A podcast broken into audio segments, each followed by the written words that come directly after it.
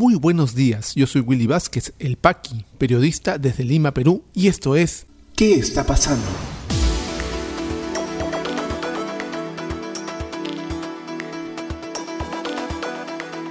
Estas son las noticias de hoy viernes 21 de mayo de 2021. Fiscal de la Nación presenta denuncia constitucional contra Martín Vizcarra por caso Richard Cisneros. Continúa elección de candidatos al Tribunal Constitucional. 19 postulantes pasaron la evaluación curricular. Poder Judicial decidirá prórroga de arresto domiciliario de exalcaldesa Susana Villarán este viernes.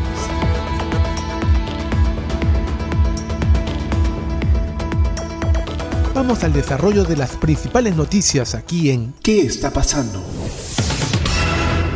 Después de un año de conocida la denuncia de los contratos irregulares del cantante Richard Cisneros, más conocido como Richard Swing, la Fiscalía de la Nación ha denunciado, ha presentado una denuncia constitucional por contra Martín Vizcarra, contra el ex mandatario virtual congresista más votado de Lima y suspendido de toda función pública por 10 años, Martín Vizcarra.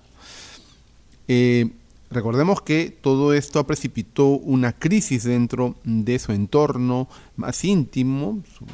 Su, secretaria y la secretaria de la presidencia salieron de sus puestos. Han estado en realidad la secretaria de la presidencia muy cerca a, ella, a él durante su campaña. Eh, también esta denuncia incluye a las exministras de Cultura Patricia Balbuena, Ula Olmskit y Sonia Guillén. Es así de grave la denuncia constitucional. O sea, se le viene más oscura la noche al señor Vizcarra, informa RPP Noticias.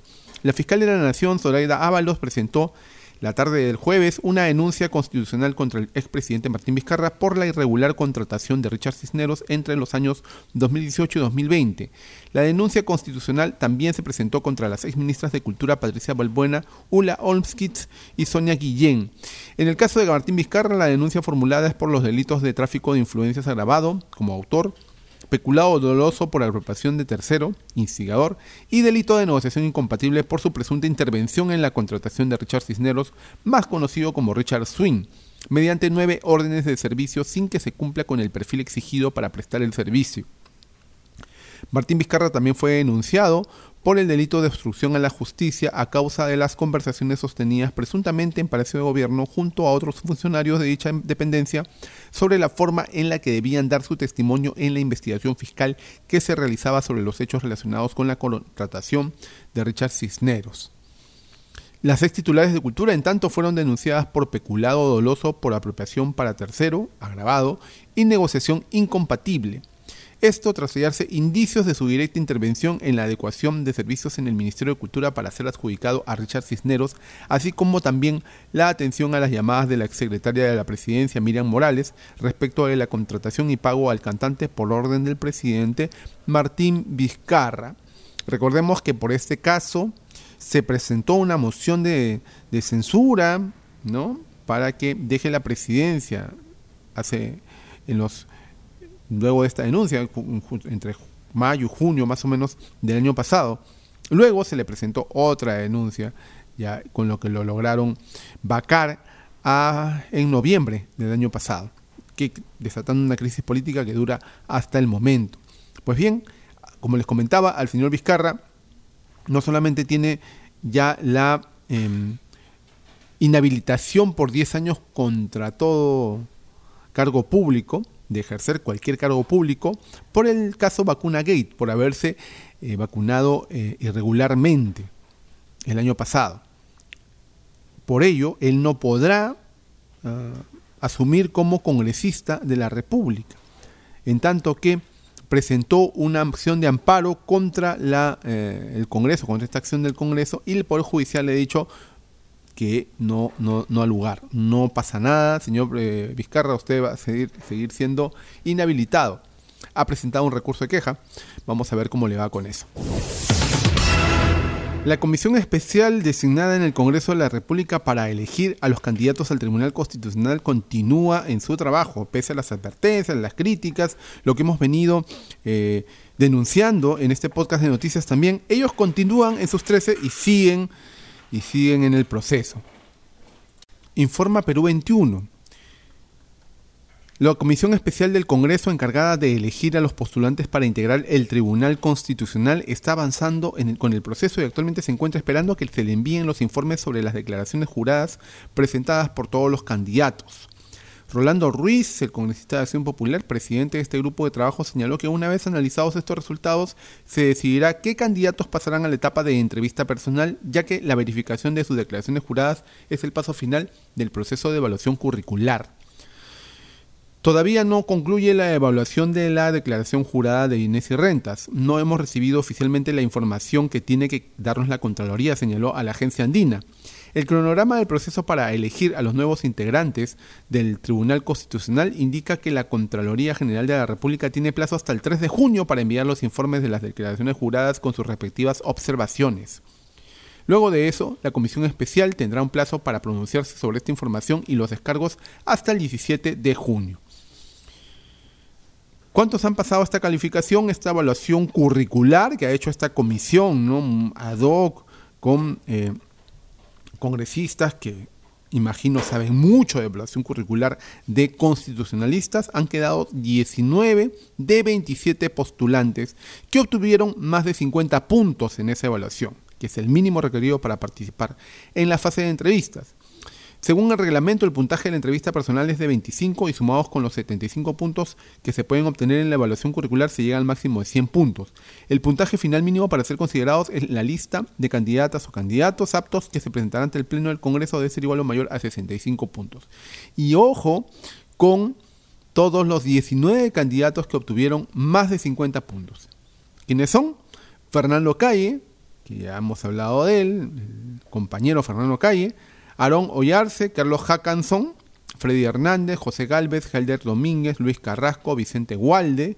Vicente Gualde, y hemos hablado también de él, el señor que se peleó con una con un efectivo policial por querer cuadrar su auto en la vereda del Poder Judicial, del Palacio de Justicia. Francisco Morales, María del Pilar Tello, Jacinto Julio Rodríguez Mendoza, Miguel Torres Méndez, Jorge Rioja, Oscar Díaz González, David Velasco, Luis Falla, Luis Gutiérrez, Patricia Velasco y Esperanza Díaz.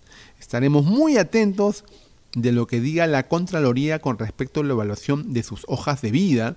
Ya tenemos algunos ahí, por lo menos tres o cuatro, de los cuales hablaremos en detalle más adelante, para que todos ustedes puedan seguir de cerca también quiénes serán los próximos miembros del Tribunal Constitucional que son vitales y fundamentales para lo que viene luego de las elecciones del 6 de junio para la institucionalidad democrática.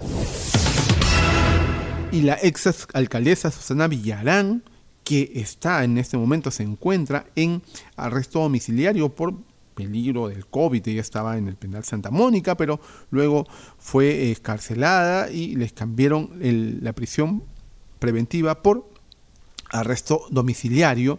El Poder Judicial va a decidir si se prorroga el arresto domiciliario o no, informa La República.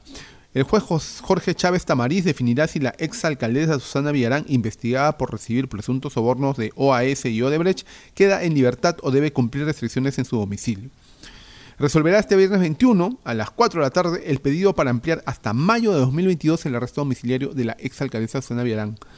Chávez Tamariz, quien dirige el tercer juzgado de investigación preparatoria, decidió ello tras escuchar a las partes del caso en una audiencia pública virtual realizada esta mañana, en la que también intervino la ex funcionaria investigada por lavado de activos, asociación ilícita y cohecho pasivo propio, que dijo Villarán, no soy corrupta, desde que se abrieron las, investigaciones en la Fiscalía y en el Congreso, he repetido que jamás he recibido sobornos ni hipotequé el erario ni los intereses públicos en beneficio de apetitos privados. Mi patrimonio no se incrementó durante el ejercicio de mi función pública y se ha comprobado que no tengo desbalance patrimonial. Vivo y he vivido siempre, siempre de mi trabajo, sostuvo Villarán de la Puente.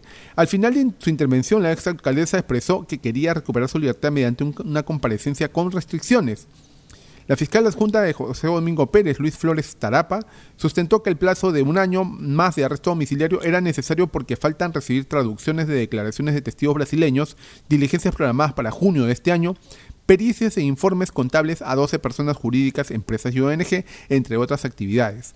Se resaltó también que Villarán no ha tenido una adecuada actuación, pues en otros casos que lleva la Fiscalía Anticorrupción, la exalcaldesa de Lima Metropolitana no acudía a los llamados o no asistía a las diligencias. Por su parte, el abogado Raúl Pariona, defensor de Villarán, sostuvo en cambio que ninguna de las actividades programadas por la Fiscalía requerían de la intervención de la ex autoridad. Alegó también los 71 años de su patrocinada y su estado de salud, pues todavía padece ciertos síntomas del COVID del que se contagió en el penal anexo Mujeres de Chorrillos. Pues bien, Villarán aduce que ella no se enriqueció ni, ni... Bueno, Villarán aduce que ella no es corrupta, que no se enriqueció, pero sí está claro que recibió aportes de OAS y Odebrecht para la campaña por contra su revocatoria, recordamos el año 2013, siendo la primera mm, autoridad eh, municipal en Lima que pasó un proceso de revocatoria y esto motivado pues por una venganza política.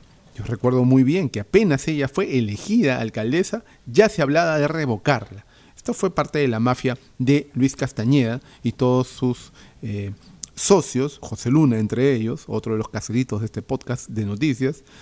Y bueno, no pararon hasta hacerla eh, víctima de todos sus apetitos políticos, pero no lograron revocarla. Eh, se hizo una campaña muy fuerte en contra de la revocatoria y aquí es donde entró a tallar los aportes indebidos, irregulares de eh, OAS y de Odebrecht. Básicamente le pagaron la campaña contra la revocatoria. Y eso también, señora Guillarán, es corrupción. El fin no justifica los medios. Ya regresamos con mucha más información aquí en ¿Qué está pasando?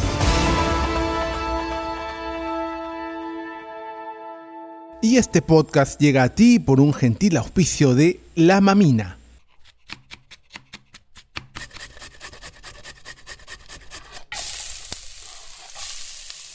Estos sonidos son el punto de partida de una deliciosa experiencia.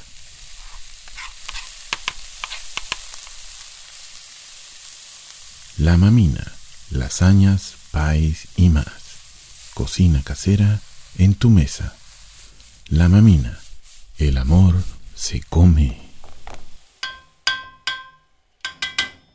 Delivery gratis San Miguel, Magdalena, Jesús María, Pueblo Libre. Para otros distritos, consultar tarifa de reparto. Llámanos al 910-833-575. Continuamos con mucha más información aquí en ¿Qué está pasando? ¿Qué está pasando rumbo a la segunda vuelta? Reciente simulacro de votación de Datum otorga 45.5 de intención de voto para Pedro Castillo y 40.1% para Keiko Fujimori. Instituciones y organizaciones civiles rechazan las agresiones a la prensa por parte de seguidores de Pedro Castillo. Candidato no ha sido firme en condenar estos actos. Keiko Fujimori critica la falta de prevención e ineficiencia del Estado en relación con la pandemia, en un meeting sin respetar el distanciamiento social. ¿Qué está pasando en la economía? Pleno del Congreso aprueba por insistencia dictamen que determina subir a 70% la velocidad mínima de Internet. Ministerio de la Producción destinará 146 millones de soles para adquisiciones en el sector cuero y calzado. Según el Instituto Nacional de Estadística e Informática, el 92.4% de peruanos en situación de pobreza trabaja en la informalidad. ¿Qué está pasando en las regiones? En Arequipa, Colegio Médico pide suspender el debate presidencial por incremento de muertes y contagios por COVID-19. En Huancavelica, Seguro Social de Salud inaugura nueva planta de oxígeno en el Hospital 2. Cuenta con capacidad para producción de 50 balones por día. En Tacna, comerciantes pierden millones de dólares en ventas tras cierre de frontera con Chile por la pandemia. COVID-19 en el Perú. La situación actual de la enfermedad en el país, según los datos del Ministerio de Salud, es la siguiente. A la fecha son 1.910.360 casos confirmados, con 2.724 casos las últimas 24 horas y 219 fallecidos se han dado de alta a 1.852.686 personas. Continúan hospitalizadas 12.350, lamentablemente han fallecido 67.253 peruanos. Y vamos inmunizando y vacunando con ambas dosis a 2.901.689 compatriotas.